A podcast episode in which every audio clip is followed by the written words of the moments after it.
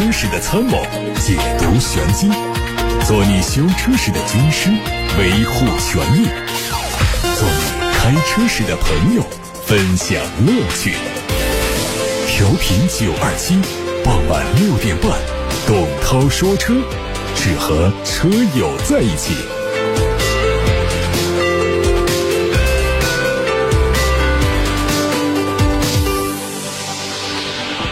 各位晚上好，我是董涛，欢迎在六点半到七点半听我说车。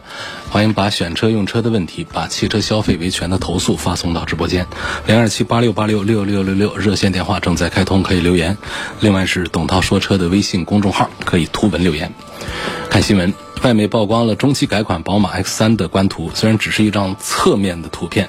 但是还能看到他们的基本设计。按照规划，新车会在七月份量产，在年内正式亮相。主要的变化都在前脸和尾部，前大灯的尺寸相比现款变小，前杠做了升级。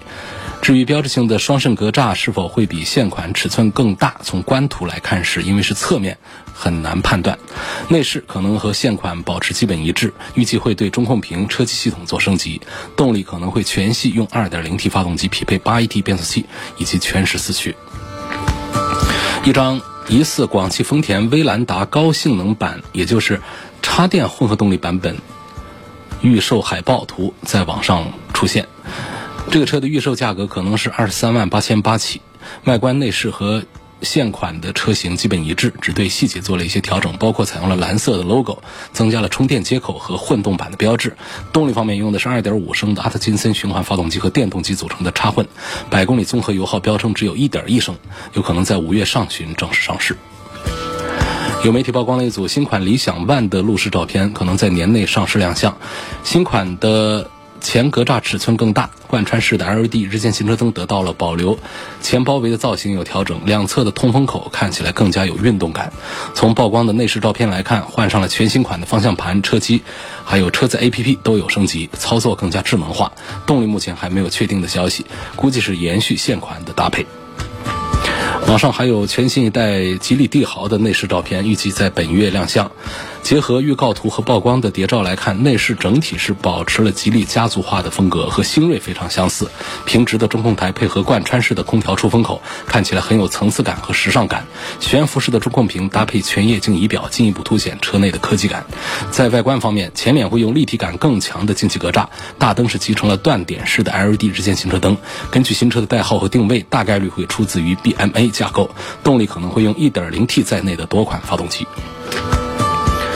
广汽丰田将在今年五月上市新款的 CHR，除了2.0升版本之外，还会推双擎混动。根据经销商提供的配置变化来看，汽油版由五款车变成三款，入门车型标配了电动调节的外后视镜、LED 前后灯组、4.2英寸的彩色多功能显示屏、8英寸的触控屏，主副驾驶席都是手动调节。中配版在这些基础上增加了电动天窗、LED 日间行车灯、智能钥匙一键启动、TSS 智行安全系统和车联网。顶配推出了。驾驶席的十项电动调节、倒车影像，还有高级音响系统。混动版的入门车型配置非常全面，包括了电动天窗、LED 灯组、TSS 安全智行安全系统，还有七英寸的彩色多功能显示屏。中配版本整体和汽油版的顶配保持一致。极客汽车将在明年推出第一款 MPV，它的代号叫 EF 万亿。定位是大型的 MPV，整体尺寸可能超过五米一，轴距在三米一到三米三之间，轴距的参数可能会超过别克 GL 八。从领克 Zero 切换到极氪零零一的手法来看，此前网上的所谓领克 MPV 的谍照，基本可以确定是极氪的 EF 万亿。目前还没有车企涉及到高端电动 MPV 市场，EF 万亿推出之后会具备不错的市场竞争力。大众的新款威揽在上海车展上开启了预售，预售价是二十六万八。日前，大众经销商说，新车会推三个版本，预售价分别是二十六万八、二十九万和三十三万，预计在七月份上市。作为中期改款，外观设计和迈腾基本一致，进气格栅和现款相似，两侧 LED 大灯组的内部结构做了重新调整，还有前翼子板增加 Line 的名牌标志，尾部的 LED 灯组的内部结构也有调整。内饰整体布局同样和迈腾非常接近，细节上的变化是。同步海外车型取消掉了石英钟。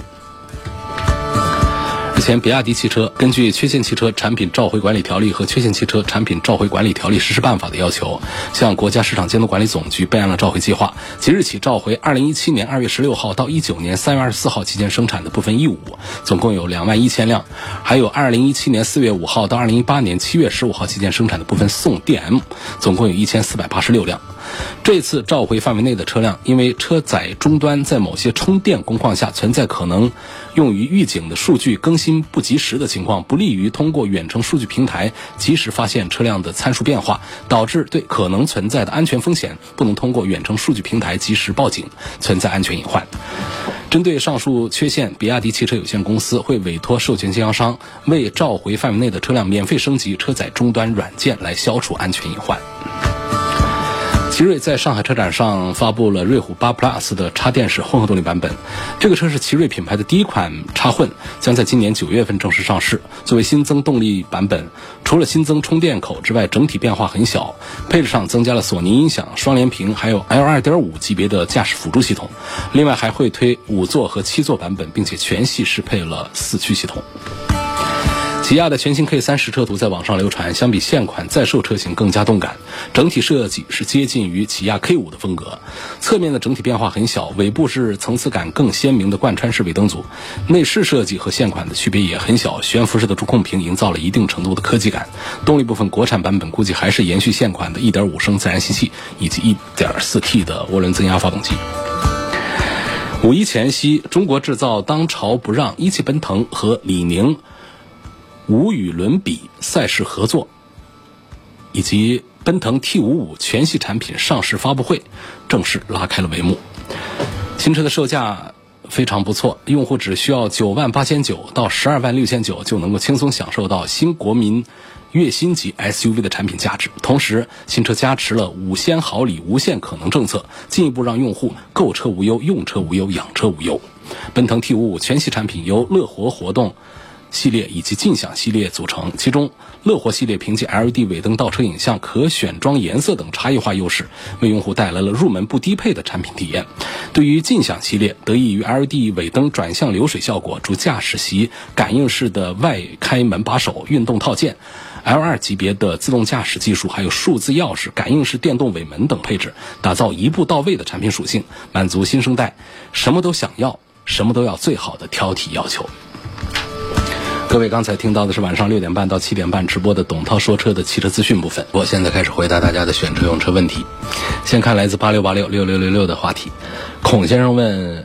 长城坦克三百和坦克七百两款车谁更值得买？两个车的性能质量怎么样？最近一直提不到车，为什么提不到？问什么时候能提到车？在轮胎的选择上是应该选择 HT 还是 AT 的？如果选择 AT，平时在室内跑实用性高不高？这买坦克呢，确实还是应该有一些室外的需求啊。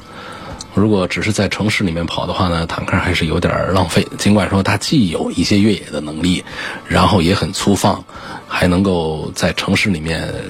正常的通勤，但是我觉得，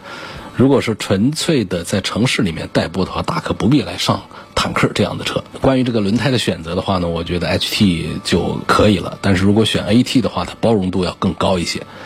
所以这是关于轮胎，关于两个车型呢，它们档次是不一样的。七百和八百啊，是在上海车展期间亮相的，目前不知道价格，还没有正式的放出来。所以你在四 S 店里面肯定是提不到车。关于三百，其实产量也是比较紧张，包括一些零部件的供应问题，包括消费者的需求问题，导致坦克现在也是一车难求。三百和七百，你从这个命名上能看到，七百比三百可不仅仅是高了一点点档次啊。我预计啊，从这个车展上看到的实车以及它的 3.0T 的动力总成的配置来看的话，对比到坦克300，我估计300现在围绕的是二十万的价格区间，700估计是在围绕三十万的价格区间，然后800价格可能会上到三十五万到四十万上去。有说这是保定库里南，什么意思呢？长城是保定车嘛，河北保定这地方的，然后库里南是。顶级品牌劳斯莱斯家的 SUV，所以叫保定库里南的意思，也是在表扬咱们的自主品牌终于是干出一个旗舰车型。那么至于八百到底会怎么定价，怎么来做配置，目前看到的外观是非常炫酷，很有库里南的那种风范、呃拼色的车身，呃等等，动力可能还会有更高端的配置。据说会在国内的市场上应该是很少有对手，应该是把准星啊对准了咱们国外的一些豪华高端的 SUV。尽管它可能不一定有多大的市场，但是这么一个做法应该是很英雄之举啊，带领咱们自主品牌向上发展。说到这个七百可能会最近跟咱们消费者见面，它跟三百不是一个级别。你问这两个车谁更值得买？我觉得你如果不在乎价钱的话，七百肯定比三百的性价比还更高，尽管它的车价会高一些。它整个吸收了三百身上的很多的经验，包括改掉一些缺点，发扬它的优点。动力总成上上升到 3.0T，再配上更好的四驱，这套东西肯定比三百是要好。价格上如果贵个十来万，我认为它也是值得的。所以关于三百和七百，你不能拿一个提不到的三百和一个还没上市的七百来对比，谁更值得买？从目前已知的这些理论数据来看的话呢，将来七百应该是很值得买，比现在的三百的竞争力要更强。下一个朋友问：武汉 A 二驾照增驾到 A 一是个什么样的程序？这事儿我也没干过啊。我本人我本身是个 A 二，我是个 A 二，我也没想着增驾到 A 一，所以我也不具备这方面的经验。理论上讲呢，A 一是准驾范围最广的，也是考证最难的一个级别。A 一驾照呢，它不能直接学，它要通过增驾来获得，并且还需要是在。A 二、A 三、B 一、B 二这样的基础上增驾，你不能说我拿个 C 照去增驾，那是不行。另外呢，就还有一些这个准入条件，你要申请增驾这个大型客车的 A 一的大客车的 A 一的，你需要取得另外几个准驾车型驾照资格五年以上，并且还需要在三个周期或者说五个积分周期。没有记满十二分的记录，你看要求是非常严格，而且不仅仅是这些，它对于人的身高、视力、听力很多方面都会有要求。因为大客车这个事儿呢，它跟大货车不一样，它涉及到的是更大的生命安全责任，所以说准入这个门槛是非常高的。价钱就不用说了，一个 A 二增加到 A 一的话呢，在全国范围价格体系不一致，但通常都会过万。想想咱们考一个 C 照，一个普通的驾照的话，多便宜，而且呢还不是那么简单，像咱们的普通 C 照一样的学一学、考一考就可以过的。说这个学习的过程都得是好几个月，然后拿到驾照还需要更长的一个时间，还有真正的实习期等等，这都是我的我听说的啊一些理论上东西。反正总之呢是比较难的，详细的准确的东西呢还是以咱们车管系统。像手机终端 APP 啊，很多微信公众号上面是可以搜索查得到，幺二幺二三这样的 APP 平台上都能够找到具体的这个规定。呃，根据咱们的放管服改革的政策，在增驾方面并没有做太大的改动，也是显示出对于 A 一驾照的取得，对于这个门槛是绝对没有降低的。徐先生希望对比的是斯巴鲁森林人和本田 CR-V，问性价比、后期维护保养，这好像是老在提问的，因为很少拿这两个车放到一块来做对比的网友啊，很少有这样的网友。但是呢，又频繁看到有这样的提问，所以我觉得应该是徐先生提问之后呢，这是在八六八六上提问，我可能没有及时回答，于是呢，他就在不停的问，今天又问过来了。看到的留言时间是十八点四十五分，现在是十八点五十四分，十分钟时间应该没走开。我还是那句老话啊，森林人有胜过 CRV 地方，但是呢就别买它了，因为斯巴鲁在中国市场上十几年没有任何的进步，包括它的车型发展和技术进步都非常的缓慢，整个市场是萎缩的状态。这种情况下，咱们就不用去。考虑它，它身上有一些技术，但是那技术已经是十几年前大家津津乐道的老东西了。在当下的现代汽车市场上，那点水平对置的四驱啊，什么这个水平对置的发动机啊，这些东西实际上已经是过时的东西了。不如咱们买一个销量巨大、保值又好、踏踏实实的、实用实在的一款这个中型的 SUV—— 本田 CR-V 和斯巴鲁森林人这一组对比当中，一句话，一个选项。直接考虑 CRV 就行了。斯巴鲁这个品牌我现在不做推荐，它可能新车的价格并不贵，但是它后期的费用又贵，然后保值又比较差。4S 店我都不知道它在哪儿，现在是有没有正经的 4S 店？是不是只是销售展厅，还是怎样的？它的售后服务各方面的保障怎么样？这都是问号。我们买一个车不能仅仅的像买一个家具一样的买回家就不管了，买回家你还得跟厂家、跟店方有多次的交流的，你的每一次维修保养你都得返店，甚至有时候要返厂。所以对于整个品牌企业它的渠道在本地的建设情况、发展情况，我们买车的人还是要关注一下。希望评价一下传奇的 GS 三。传奇 GS 三，传奇的入门 SUV，这个没啥可说的，上十万块钱，其实从它的。外观设计、尺寸和动力来看的话呢，包括它的安全配置，我觉得对得起这份价钱。八九万块钱买它的中高配，就不用买它手动挡，因为它手动挡是一个三缸机。买它六 AT 的配一点五 T 的高功率的发动机，其实这个车，我觉得相对，如果说我们去买一个本田的或者其他的一个同尺寸四米三几的一个小型紧凑的 SUV 的话，可能我们要多花五万块钱以上。所以这就是我们自主品牌的价格优势和这个购买力的方面的一些魅力了。我赞成可以考虑买它的八九万块钱的中高配的广汽传祺的 GS 三这个入门的小型 SUV。刘先生他希望从家用的角度对比一下奥迪 Q 七、宝马 X 五还有奔驰 GLE、大众途锐。他说今年四十多岁了，比较喜欢奥迪的 Q 七。这可能我不一定会推荐奥迪 Q 七啊，因为从现在销量形势来看呢，还是奔驰的 GLE 还有宝马的 X 五。是遥遥领先于奥迪的 Q7，尽管他们确实处在同样的一个段位上、一个档次上。尽管说奥迪 Q7 从绝对尺寸、车内的空间，还有配置各个方面来讲，绝对是不错的，而且价格又是非常大，降价一优惠就是十几万，现在五十几万就能整个 Q7，性价比是不错。但是我觉得。Q7 身上是一直都存在一些问题，设计的问题，我们老早就讲过，这一代设计呢不算成功。你可能不觉得它哪哪丑，但是这款车它激发不了你购买它的欲望。点在哪儿呢？就是它跟这个 Q5 啊长得太相近，另外呢就是丧失了上一代 Q7 那种磅礴的、高端的、大气的、旗舰的这种气场。那这一代车呢，尺寸尽管很大。看起来其实也不小，但是总觉得它身上缺点庞然大物的那种架势。我们买 Q7、买 GLE 来买 X 五、买途锐，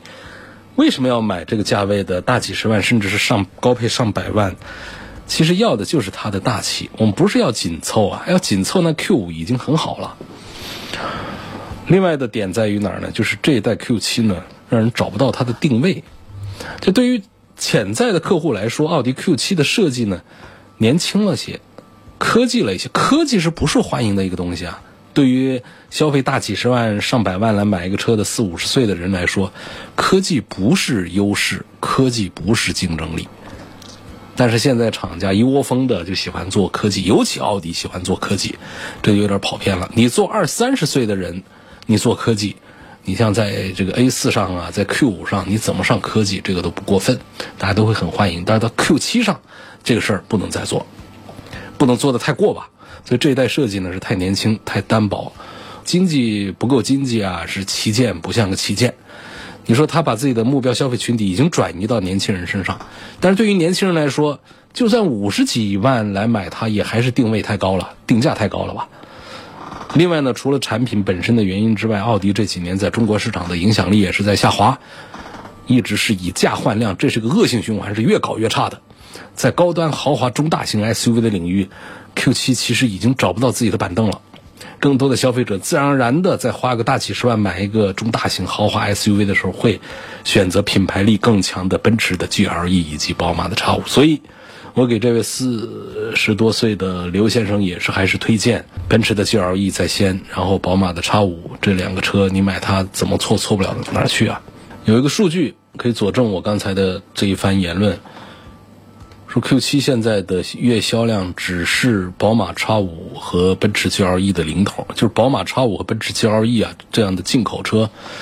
动辄随便的四五千台一个月是没问题，但是 Q7 只有几百台的销量，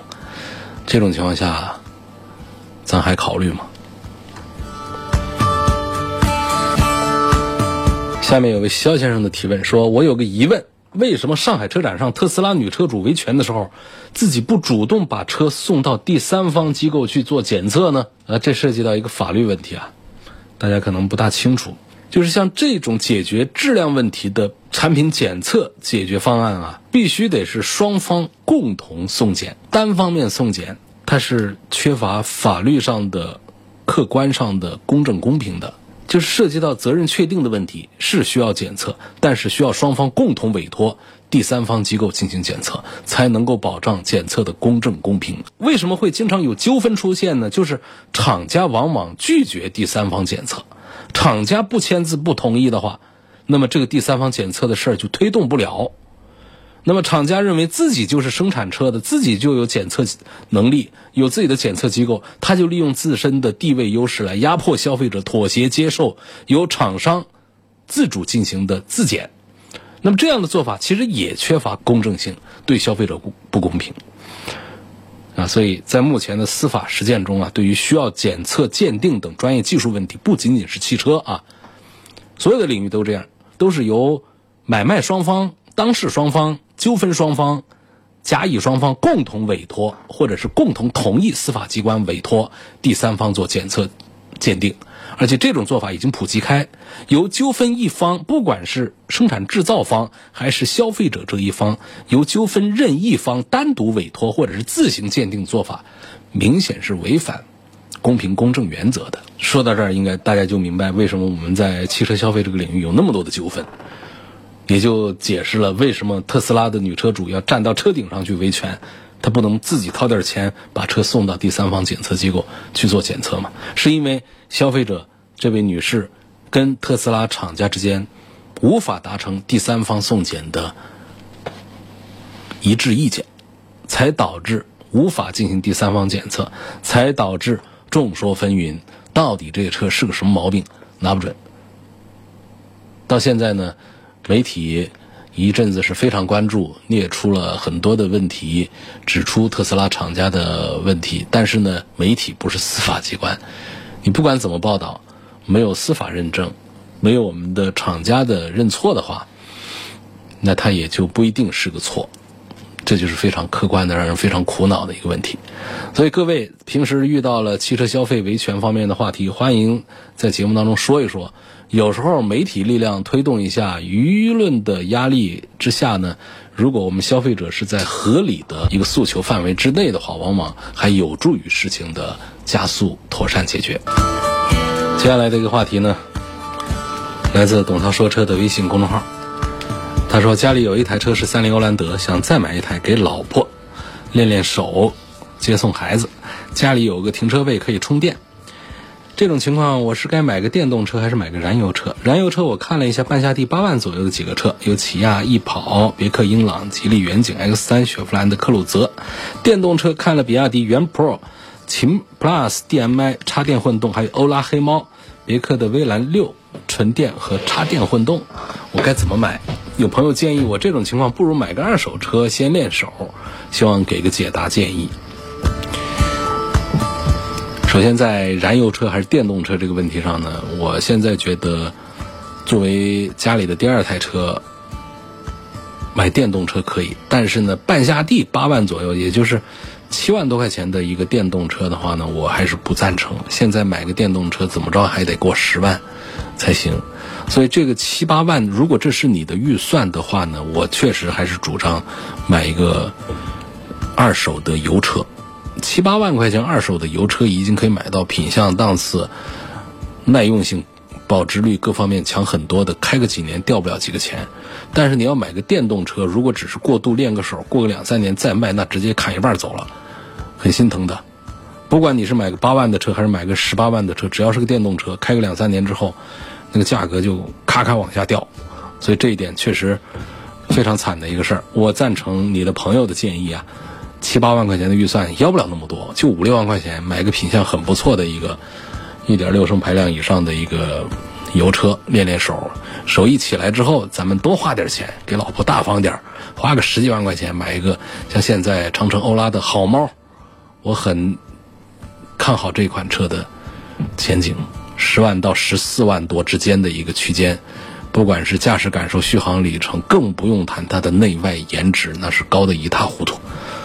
所以，先如果预算够的话，十几万块钱，我推荐你看看欧拉的好猫给太太。第二个呢，如果预算只是七万块钱左右的话呢，你就买一个二手的燃油车，过渡一下练练手。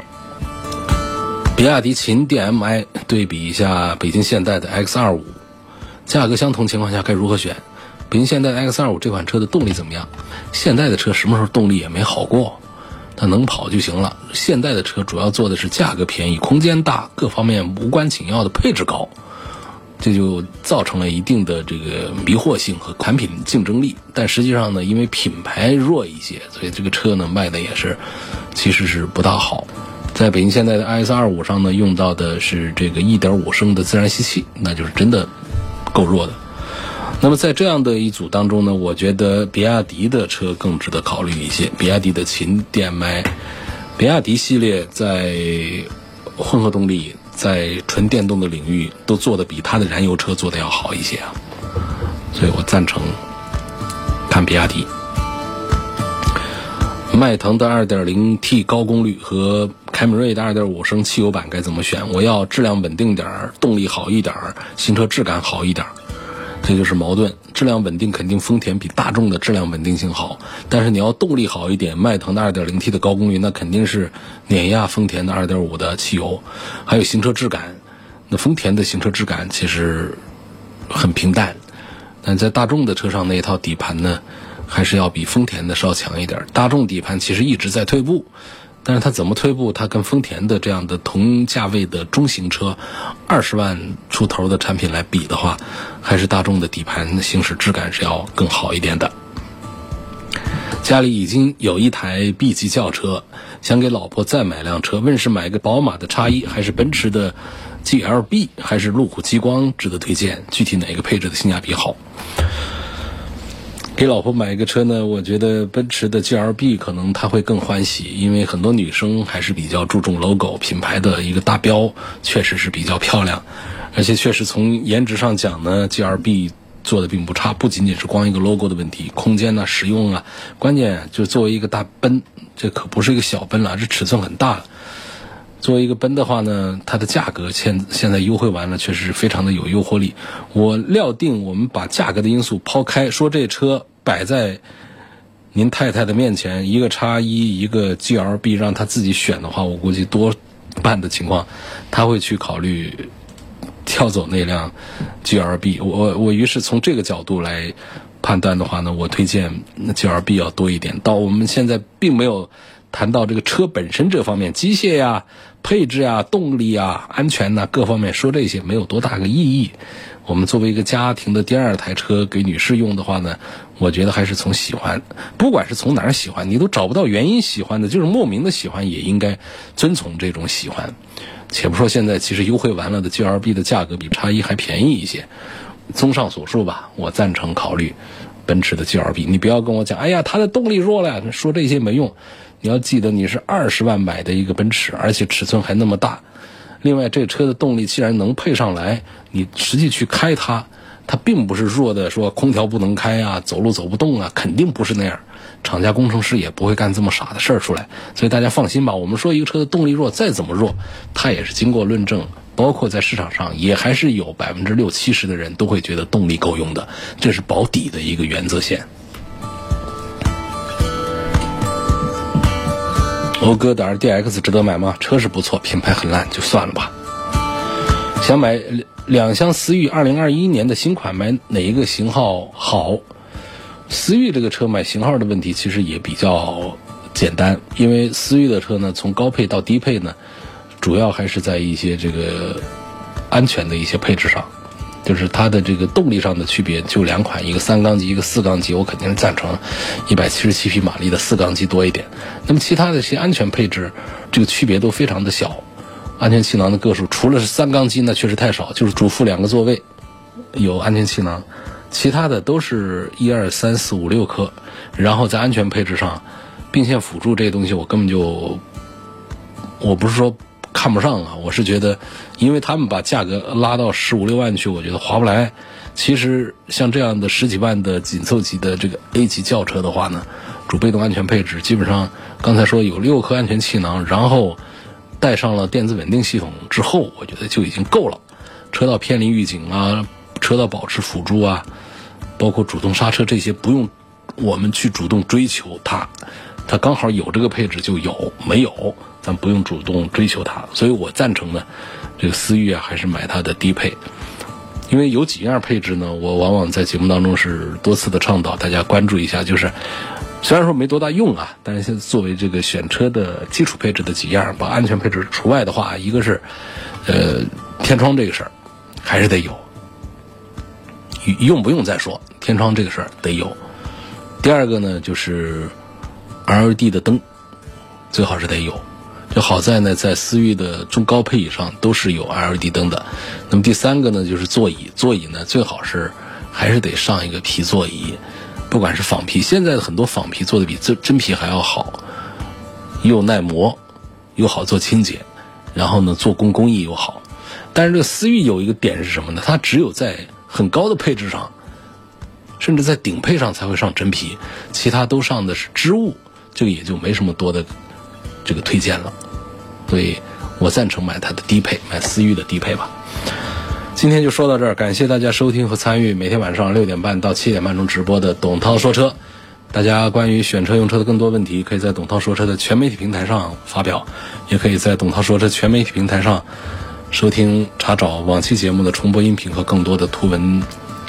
评论。董涛说车的全媒体平台广泛的入驻在。